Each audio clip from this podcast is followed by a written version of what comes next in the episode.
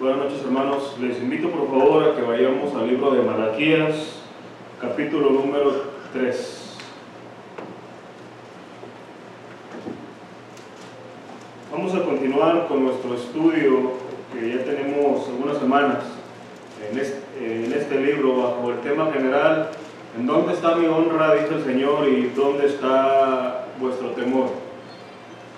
Estas palabras fueron dichas por parte de Dios hacia el pueblo cuando se les confrontó con la verdad de que si realmente ellos decían que Dios era su padre y ponía de ejemplo que el hijo honra a su padre y le obedece, y ustedes dicen que son mis hijos, ¿dónde está mi honra y dónde está mi temor? En esta tarde, hermanos, vamos a meditar en los versículos 13 al 18 bajo el título ¿Es vano servir a Dios? a manera de pregunta, no como una afirmación, sino a manera de pregunta, ¿es vano servir a Dios? Y quisiera comenzar, eh, antes de meditar este pasaje, recordando el pasaje de Josué 24:15. Es un pasaje muy conocido que dice lo siguiente, eh, y si mal os parece servir a Jehová, escogeos hoy a quien sirváis si a los dioses a quienes sirvieron vuestros padres cuando estuvieron al otro lado del río, o a los dioses de los amorreos en cuya tierra habitáis, pero yo y mi casa serviremos a Jehová. Yo creo que nosotros siempre nos quedamos con la última parte del, texto que dice, pero yo y mi casa serviremos a Jehová, haciendo un eco fuerte en la firme convicción de este hombre de decir, no sé ustedes, eh, no sé cuál sea el sentir de ustedes como nación, no sé qué van a decidir, pero al menos sí sé que mi casa y yo serviremos a Jehová. Pero lo que quiero llamar su atención de este pasaje es la verdad que se manifiesta aquí al decir que los hombres o sirven a Dios o, o sirven a los falsos dioses. Es decir, nadie está exento de servir eh, a alguien o a algo. O nosotros nos hallamos sirviendo a Dios, al verdadero y único Dios, o nos vamos a hallar envueltos sirviendo a los falsos dioses, a nuestros propios intereses, a nuestro propio nombre, a nuestra propia causa, pero no al verdadero Dios. Una realidad, hermanos, que realmente eh, eh, abarca toda la vida cristiana, que envuelve también la vida de la iglesia, porque nosotros nos podemos hallar sirviendo dentro de la iglesia, pero no sirviendo al verdadero Dios, sino sirviendo nuestros propios intereses. El texto que vamos a meditar, hermanos, eh, eh, les están hablando los judíos bajo el pacto de Moisés, ese pacto con algunas cláusulas que estaba conformado por dos partes, Dios iba a actuar, Dios iba a hacer, siempre y cuando el pueblo también eh, hiciera lo que le correspondiera. Vimos la última vez que ese pasaje de los diezmos estaba envuelto en esa realidad y que dice, si ustedes hacen, obedecen lo que habíamos acordado, Dios se había comprometido a ser fiel a su pacto y abriría bendición a ellos.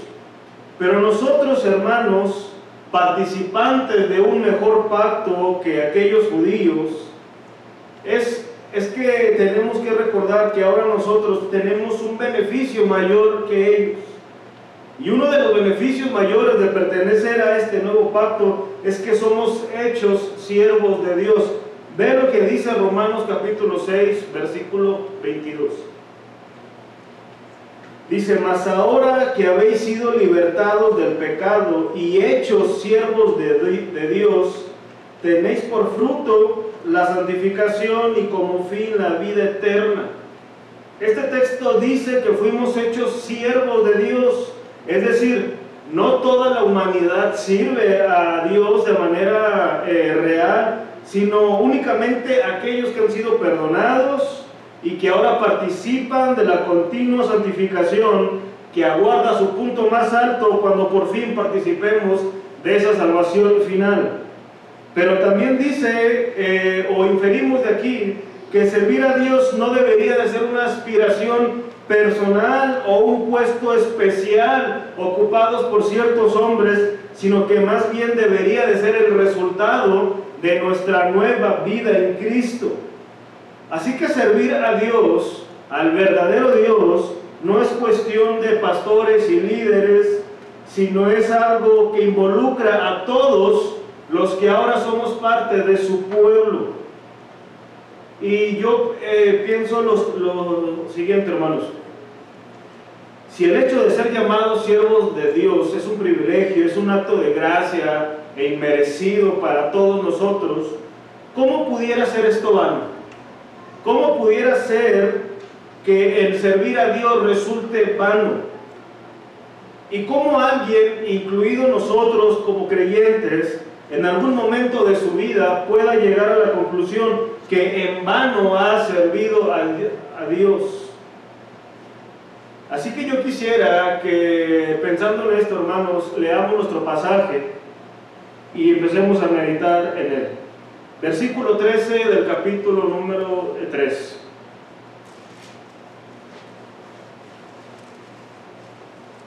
Dice así lo siguiente. Vuestras palabras contra mí han sido violentas, dice Jehová. Y dijisteis, que hemos hablado contra ti? Habéis dicho, por demás es servir a Dios. ¿Qué aprovecha que guardemos su ley, que andemos afligidos en presencia de, de Jehová de los ejércitos? Decimos pues ahora, bienaventurados son los soberbios y los que hacen impiedad no solo son prosperados, sino que tentaron a Dios y escaparon. Entonces los que temían a Jehová hablaron cada uno a su compañero. Y Jehová escuchó y oyó y fue escrito el libro de memoria delante de él para los que temen a Jehová y para los que piensan en su nombre. Y serán para mí especial tesoro, ha dicho Jehová de los, ha dicho Jehová de los ejércitos, en el día en que yo actúe y los perdonaré como el hombre que perdona a su hijo le sirve. Este es el pasaje, hermanos, que nosotros tenemos aquí por tratar. Y yo quisiera que en primer lugar veamos este pasaje bajo el siguiente punto que es el origen de sentir que es vano servir a Dios. El origen de sentir que es vano servir a Dios. Una vez más, yo vean el versículo 15, hermanos. Dice la escritura, decimos pues ahora, bienaventurados los soberbios y los que hacen impiedad, no solo son prosperados, sino que tentaron a Dios y escaparon. Tal parece que estos hombres persistían en su, en su incredulidad, porque es evidente que no entendían, no habían comprendido que verdaderamente Dios era justo en su actuar, en su proceder, en sus propósitos. De hecho, eh, en el capítulo 2, versículo 17, ellos cuestionaron dónde está el Dios de justicia. En aquel verso, en este, eh, que ya lo vimos, tratamos prácticamente la misma cuestión que tenemos en este pasaje. Su sentir hacia Dios era que se agradaba de los males haciéndolo injusto, y que Dios se complacía de tales hombres. Eso pensaban, eso expresaban y era su continua queja. Pero ahora en este pasaje que estamos eh, meditando, en el capítulo número 3, notamos el progreso de su dureza. Noten las siguientes similitudes. En el capítulo 2 vimos que la queja de estos hombres prácticamente estaba basada en una aparente pasividad de Dios ante la maldad de los hombres. Y mencionábamos el problema del mal, que los hombres dicen que si Dios realmente existe, y si ese Dios que existe es bueno, ¿por qué permite la maldad? ¿Por qué permite que eh, avancen eh, los asesinatos, cada una de las perversidades que hay en el mundo? Y en el capítulo número 3, lo similar es que no solamente dicen que Dios es injusto, sino que ahora afirman que Dios es tan pasivo Dios está tan dormido y es tan débil que los impíos lo pueden tentar y pueden escapar de él. Vean qué atrevimiento de los hombres para afirmar algo sobre Dios. Nosotros a, veces somos tan aventurados para afirmar cosas sobre las personas. Puede que tengamos razón o cierta razón o estemos totalmente equivocados. Pero afirmar algo sobre la persona de Dios, sobre su proceder, basados en un mero sentir, en una mera circunstancia, nos hace realmente dignos de toda condena. Entonces hay una similitud. En ambos, eh, eh, casos, en, en ambos casos veían a un Dios pasivo. Pero otra similitud era que su continua queja también era por la prosperidad de los impíos. En este caso muy particular dice que los soberbios, los altivos, los arrogantes, esos hombres que no tienen freno en decir que rechazan a Dios, son bendecidos, son prosperados.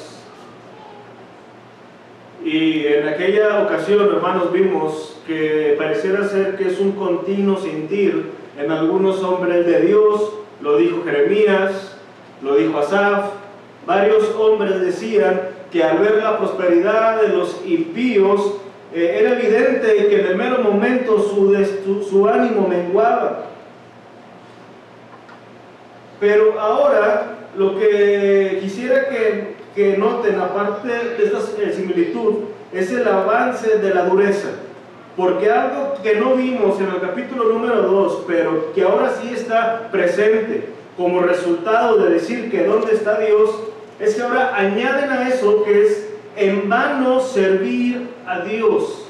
Es en vano servir a Dios. Así lo menciona literalmente la versión de las Américas. Es vano servir a Dios, dicen tales hombres.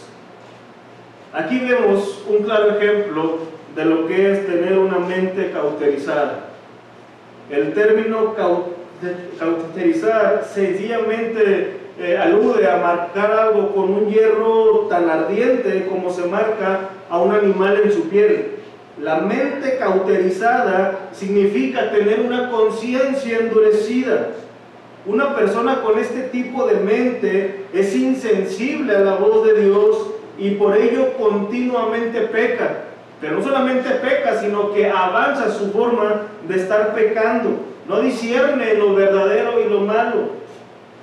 Es como si un hierro caliente se le hubiera aplicado a esa conciencia.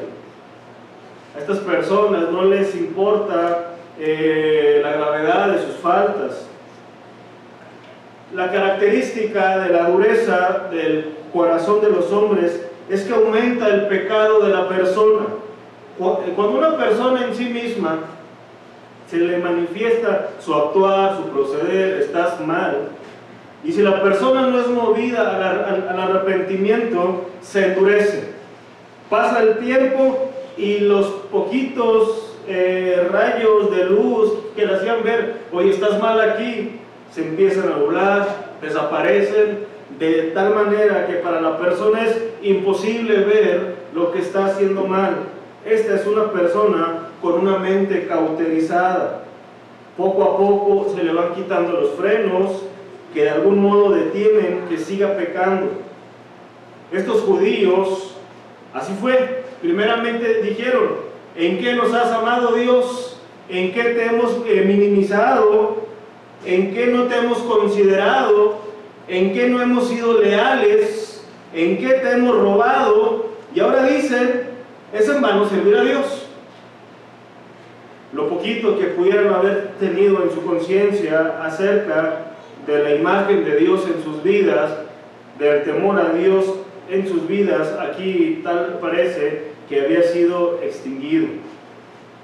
Ellos eh, aseguraban no haber beneficio de guardar su ley, ni de andar afligidos delante de la presencia de Dios. Aquí nos resulta, hermanos, eh, imperioso recordar dos cosas. La primera es que cuando dicen estos hombres, que por demás es guardar la ley de Dios, recordemos que estaban bajo el pacto de Moisés.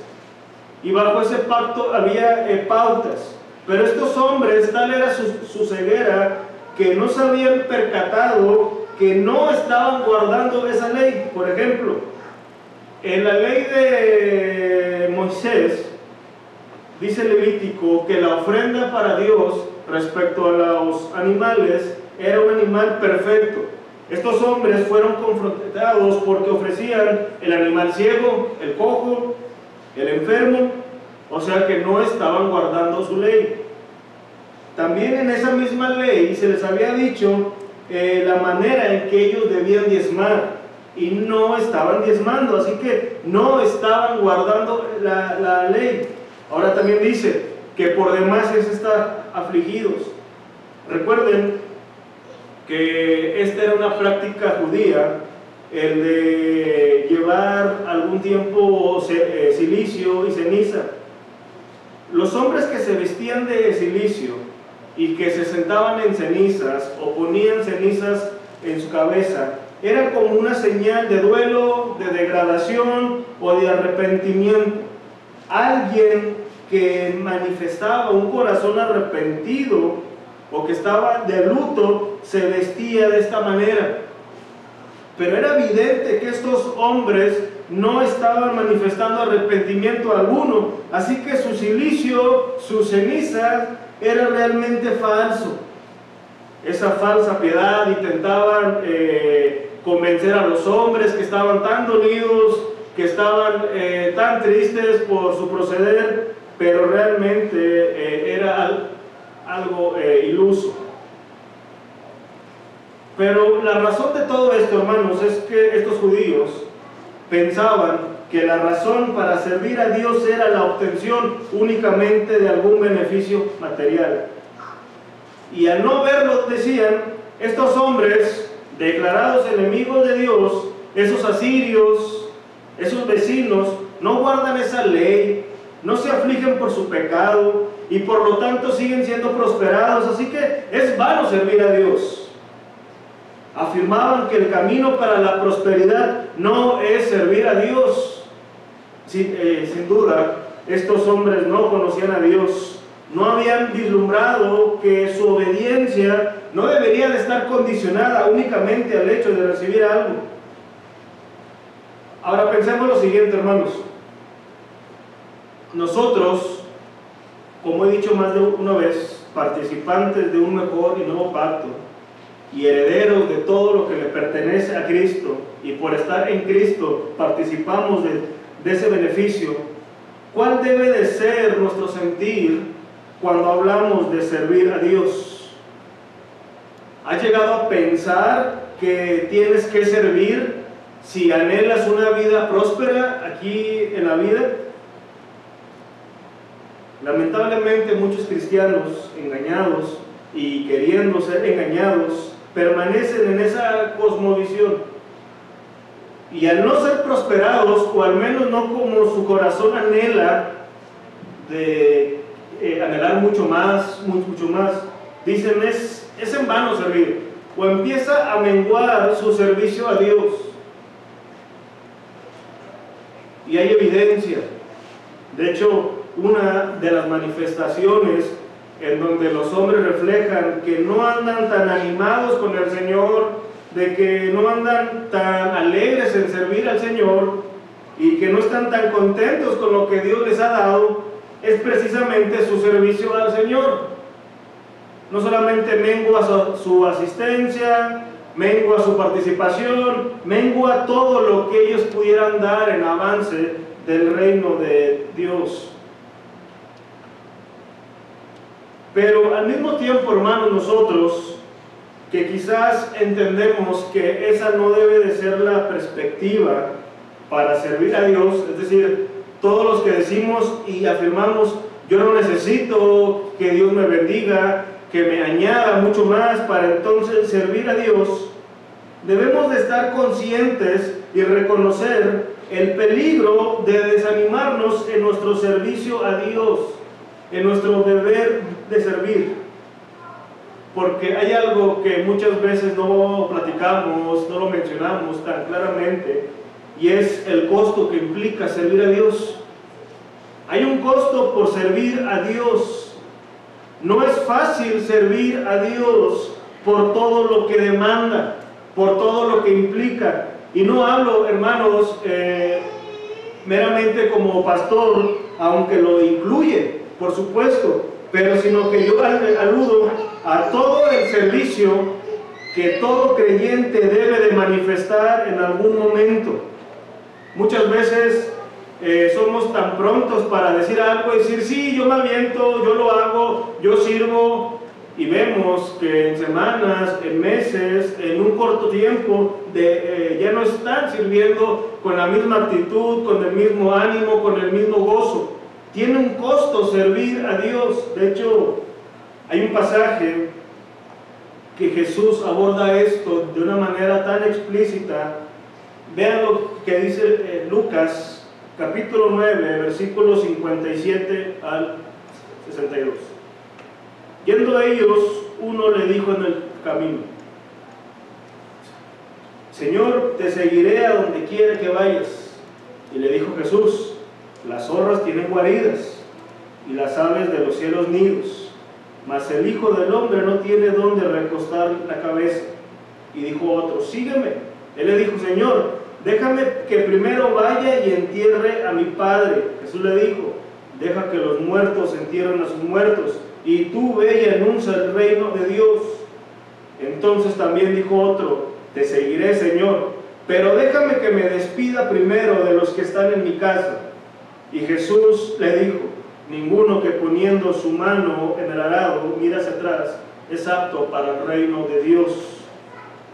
Jesús nos deja claro que al seguirlo y al, y al servirlo debemos de estar conscientes del costo que implica y en pocas palabras, Él está diciendo, ustedes tienen una ciudadanía celestial, cualquier bien que ustedes pudieran anhelar pasa a segundo plano.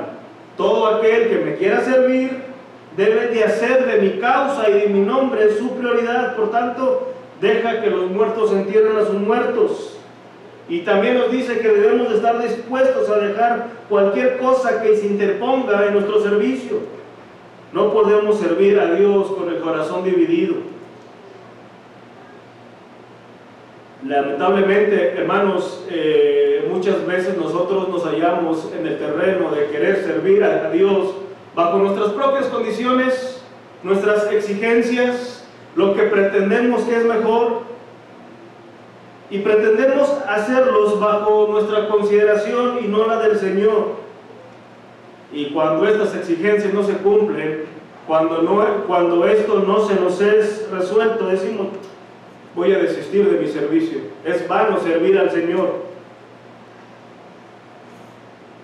Pero si la recompensa de Dios para los judíos bajo aquel pacto era bienes materiales, en el nuevo pacto la recompensa eh, usada correctamente es mucho mayor es mucho más alta, no se limita a cosas de esta propia vida. Entonces yo, yo te pregunto, hermanos, ¿cuál es entonces la esperanza para nosotros de servirle con gozo y con temor? Esto nos lleva, en segundo lugar, y por último, a que consideremos la promesa para, para los que sirven verdaderamente a Dios. La promesa para los que sirven verdaderamente a Dios. Nota nuevamente, por favor, hermano, el versículo 16. Entonces los que temían a Jehová hablaron cada uno a su compañero, y Jehová escuchó y oyó, y fue escrito el libro de memoria delante de él para los que temen a Jehová y para los que piensan en su nombre. Conocer la historia de la redención hasta nuestro tiempo presente es tan esperanzador para nosotros porque podemos ver cómo desde el principio Dios se ha preservado un, un remanente escogido por gracia. Me llama mucho la atención que dentro de todo este pueblo, que desde el capítulo 1 hemos visto la continua queja, sus palabras tan cínicas, eh, la facilidad con que proferían palabra, Pero a pesar de todo este pueblo, aquí se conserva y se nos presenta a un grupo de personas que se nos dice que los que temían a Jehová, había un grupo de personas dentro de esa nación rebelde que temían verdaderamente al Señor.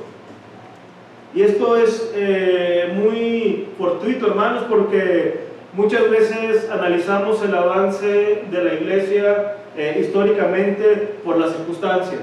Vemos lo que pasa alrededor, vemos las noticias, vemos circunstancias, vemos eventos, y parecerá ser que la iglesia y su avance está detenido, eh, no va prosperando, pero el Señor se reserva un remanente que aquí se nos presenta y se nos dice que ese grupo de personas en aquel tiempo temían al Señor.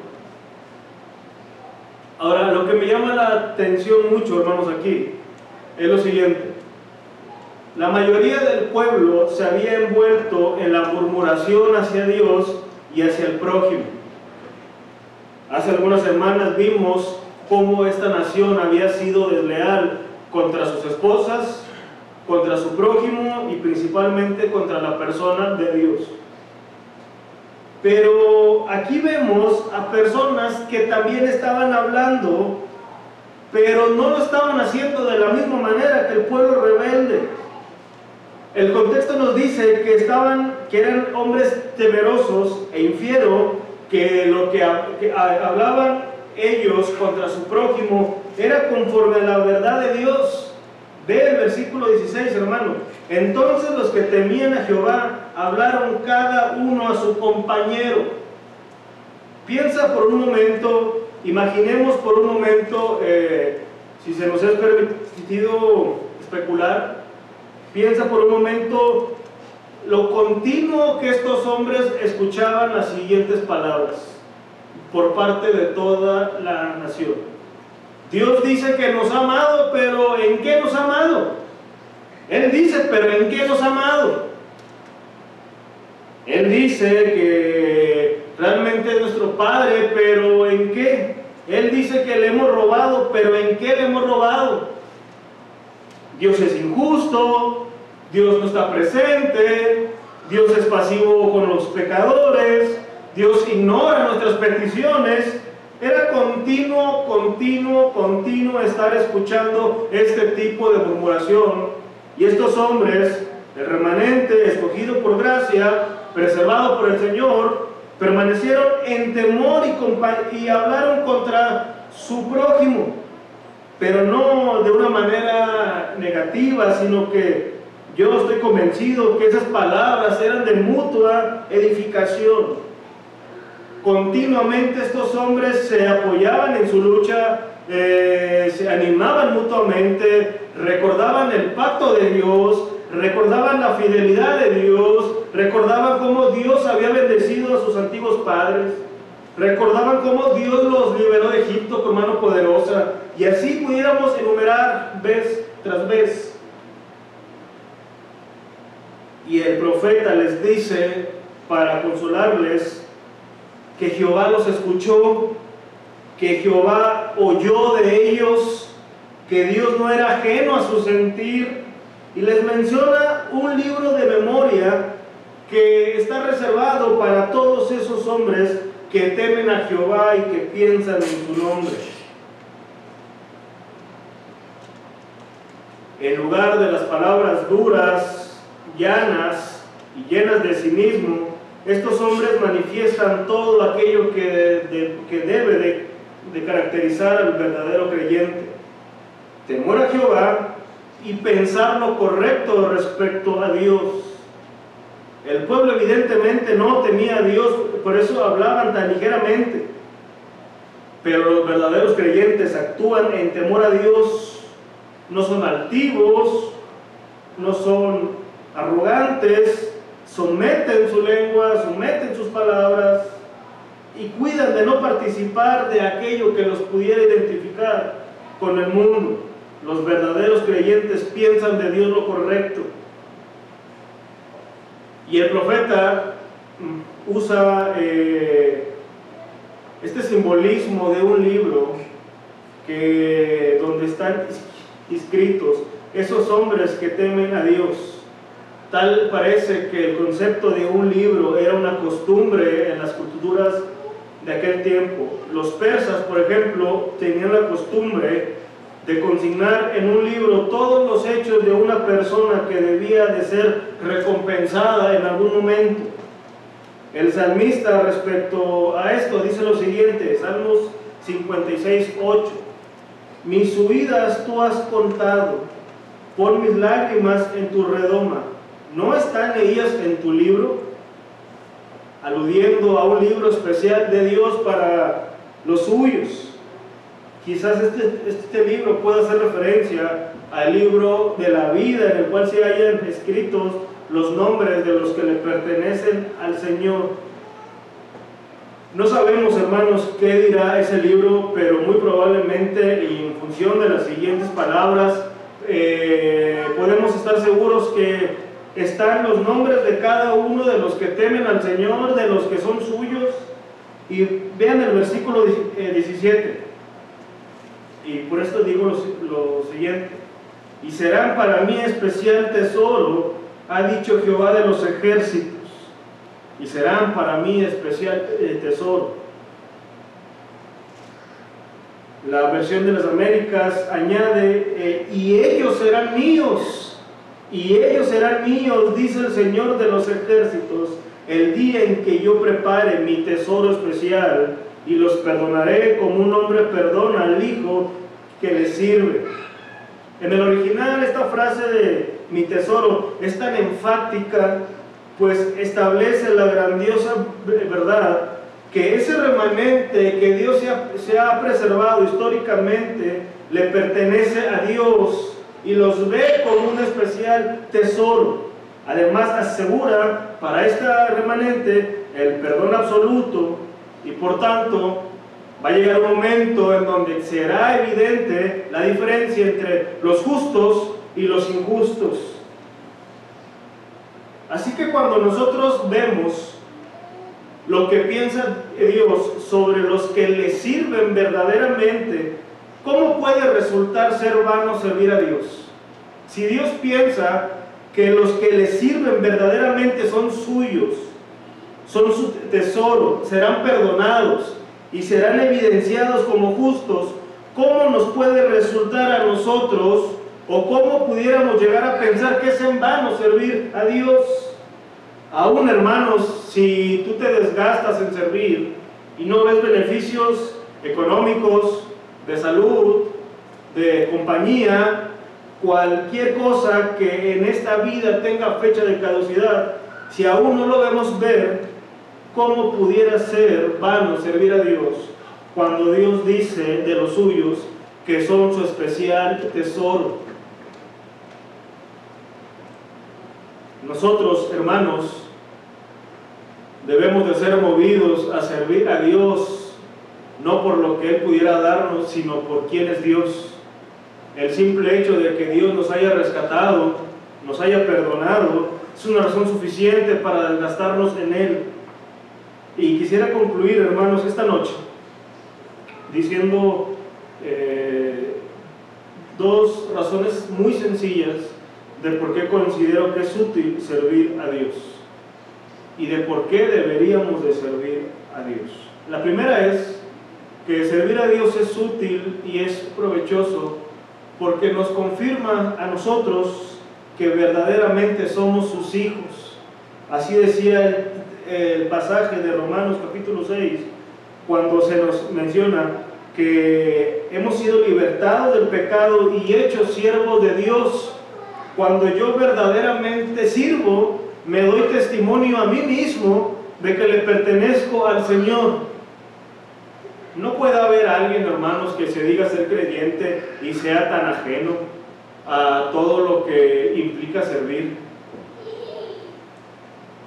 El ser creyente involucra y manifiesta el estar envueltos en todo lo que es propio de la causa de Dios. Y esa es la segunda razón. Es útil servir a Dios porque participamos de su causa, participamos de su reino. Hermanos, nosotros deberíamos de estar tan interesados en el avance del reino de, Dios en la tierra. Y si esa es mi mayor preocupación y mi mayor anhelo, que Dios expanda su reino, se difunda su palabra, que nosotros nos vamos a ver envueltos en servir, eh, eh, también vernos envueltos en el verdadero discipulado, eh, todo lo que implique servir al Señor. Así que cuando alguien a ti te pregunte cuál es tu actitud o qué has pensado o qué has experimentado cuando sirves a Dios, tu respuesta y la mía no debería de ser primeramente, bueno, ha sido eh, tan gravoso porque eso me ha llevado a esto, a esto, a esto, sino deberíamos de decir, a pesar de las dificultades que se ven envueltas, es un gozo y es un privilegio servir a Dios. Es algo que el Señor nos ha concedido en su gracia. Y a pesar de que quizás yo no pueda hacer lo que tú haces, el Señor ha delegado un área específica en donde yo voy a manifestar mis dones, mis talentos, mi servicio. Y ese servicio, hermanos, va a dar gloria al Señor y va a ser de testimonio para la iglesia. Así que, hermanos, yo los animo a que nos veamos envueltos en nuestro servicio al Señor, que tu servicio sea con gracia, en fidelidad al Señor, que ores para que Dios te dirija dónde servir, que Dios te provea los motivos puros y que en todo esto el Señor sea honrado. Vamos a orar, hermanos. Padre, te damos gracias, Señor, en esta ya noche. Gracias, Señor, porque como dice tu palabra, es un don, Padre, eh, tan maravilloso el que tú nos concedas servirte. Dice tu palabra que de lo vil del mundo tú elegiste hombres para servirte, para anunciar tu palabra. Así que si nosotros hoy estamos aquí, y nos has concedido el servir, el cantar, el predicar, el limpiar, cualquier cosa, Señor. Ayúdanos a verlo como algo tan especial, tan maravilloso, algo que a pesar de que no merecemos, a ti te ha placido que así sea. Permítenos una actitud correcta al momento de poder servirte. Purifica, Señor, nuestros labios, nuestras mentes, nuestros corazones y que seamos una iglesia que te sirva de manera correcta. Gracias, Padre, y todo lo ponemos en tus manos. En el nombre de Jesús. Amén. Dios los bendiga.